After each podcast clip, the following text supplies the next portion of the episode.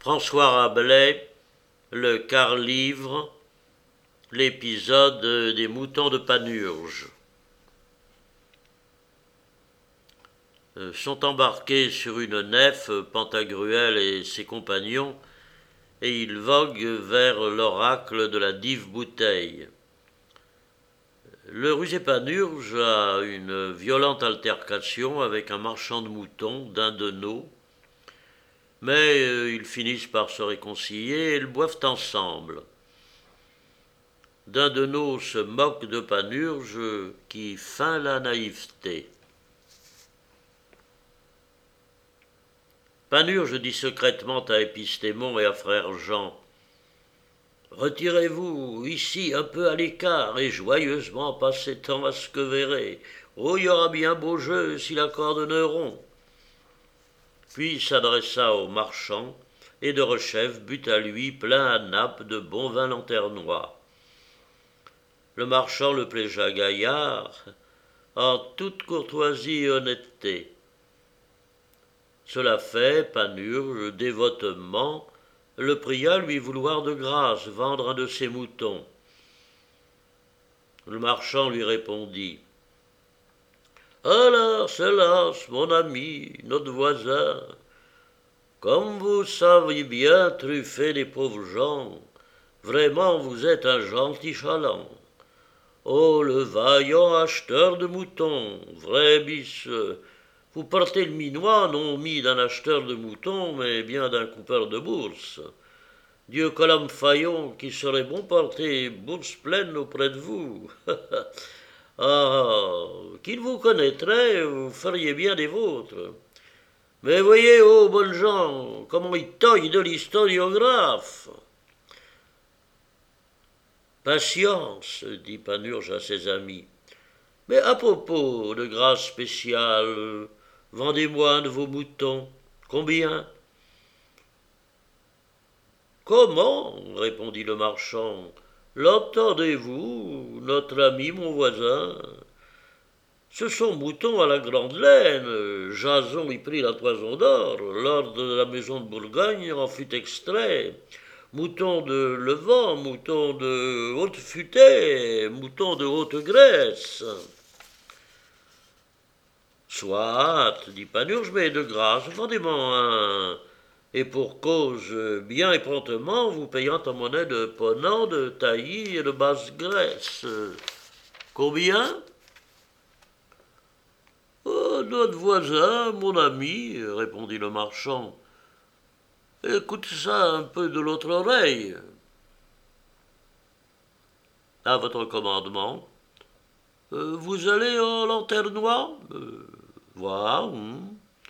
voir le monde, voir, joyeusement, voir.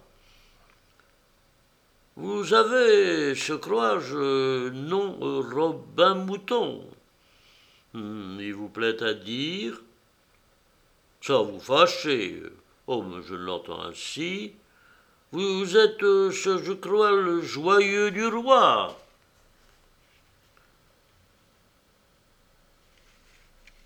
Voir. Ben, fourchez-la. Vous allez voir le monde, vous êtes au joyeux du roi, vous avez nos robins moutons. Ben, voyez ce mouton-là? Il a un nom comme vous, Robin, Robin, Robin, bien, bien, oh la belle voix. Hmm, pas bien belle et harmonieuse. Ben voici un pacte qui sera entre nous, vous et moi, notre voisin et ami. Vous qui êtes Robin Mouton, serez en cette coupe de balance le mien, Mouton. Robin sera en l'autre.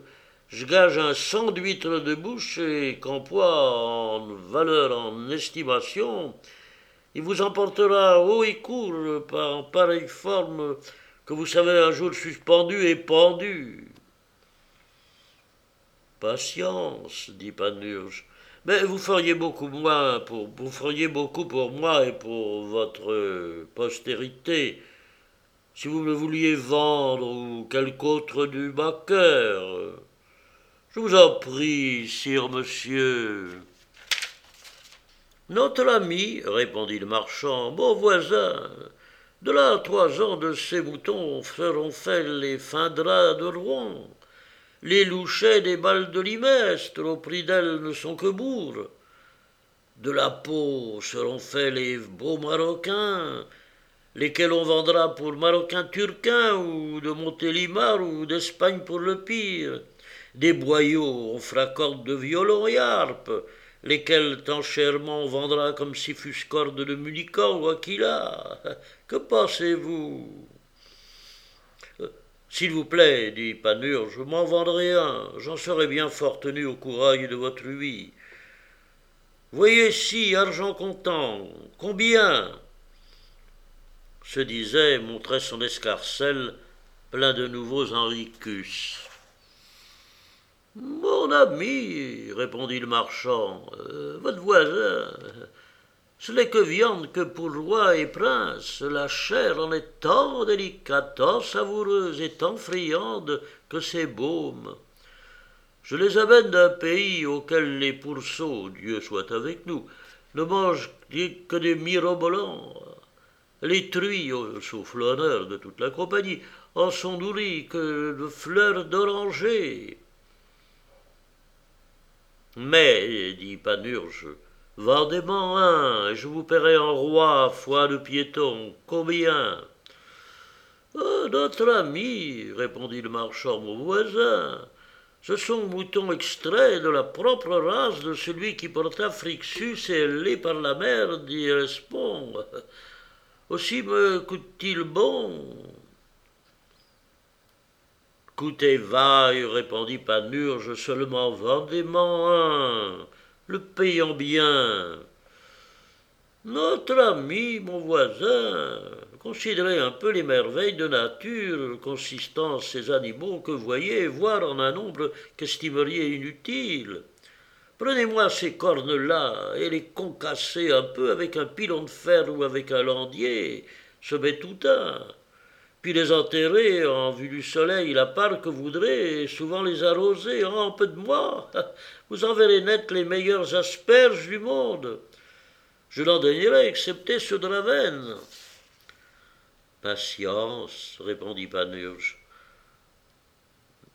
Je ne sais, dit le marchand, si vous êtes clair. Oh, j'ai vu beaucoup de clercs, je dis grand clerc. Oui, da. À propos, si vous étiez clair, vous sauriez que est-ce membre plus inférieur de ces animaux divins oh, Ce sont les pieds. Il y a un os, c'est le talon l'astragal, si vous voulez, duquel euh, autre animal du monde, fort de l'âne indien et des dorcades, ni de Libye, euh, l'on peut jouer uniquement au royal jeu de tal auquel l'empereur Octavien Auguste, un soir, gagna plus de cinquante mille écus.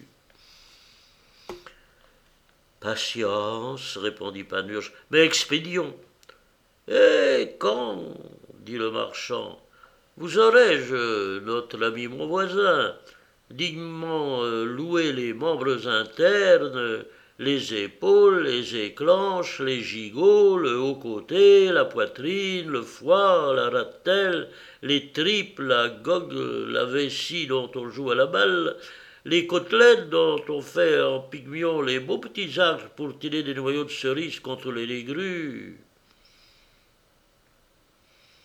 Bien, dit le patron de la nef au marchand, euh, c'est trop ici barguigné. Vends-lui si tu veux, et si tu ne veux, ne l'amuse plus. Je le veux, répondit le marchand, pour l'amour de vous.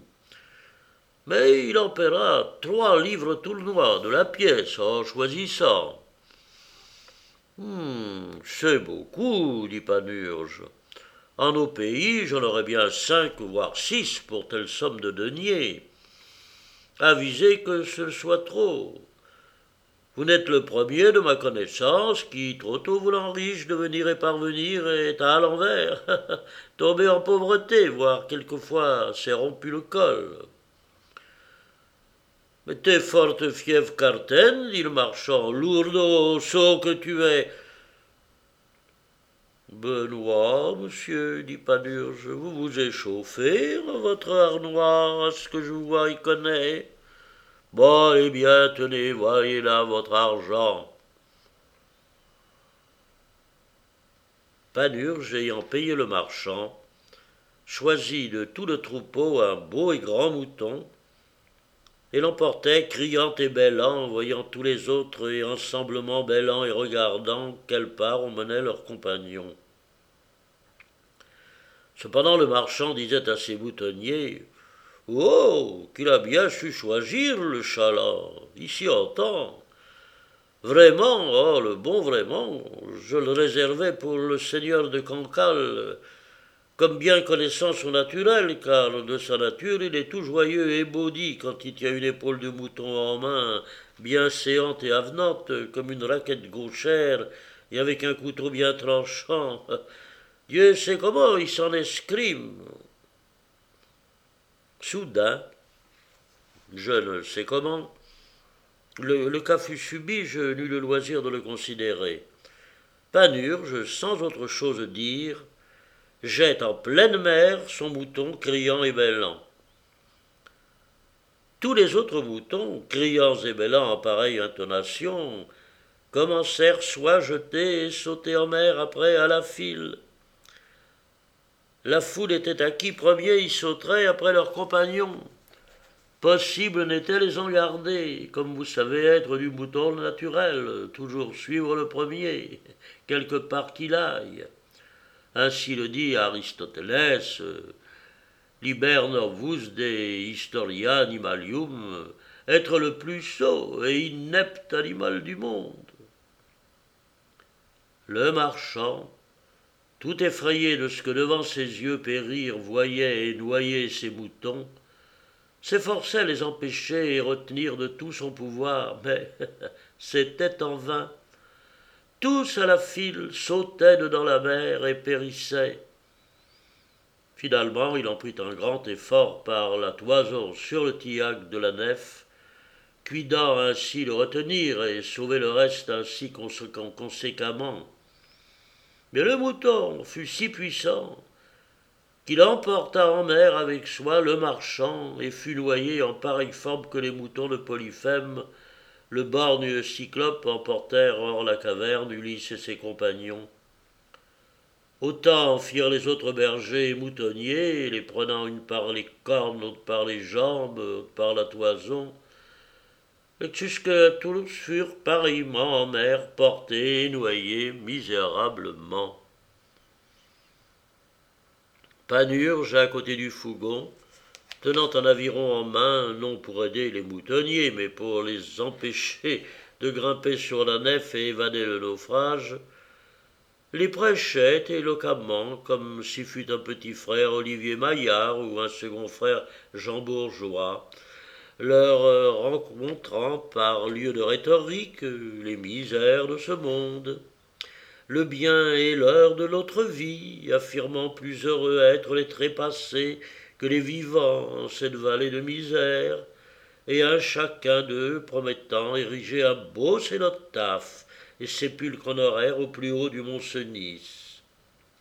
À leur intention, et à ce retour de noire, leur optant ce néanmoins, en cas que vivre encore entre les humains ne leur fâchât, et noyer ainsi ne leur vint à propos, bonne aventure et rencontre de quelques baleines, laquelle, au tiers jour subséquent, les rendit sains et saufs en quelques pays, de rêve et de satin, à l'exemple de Jonas.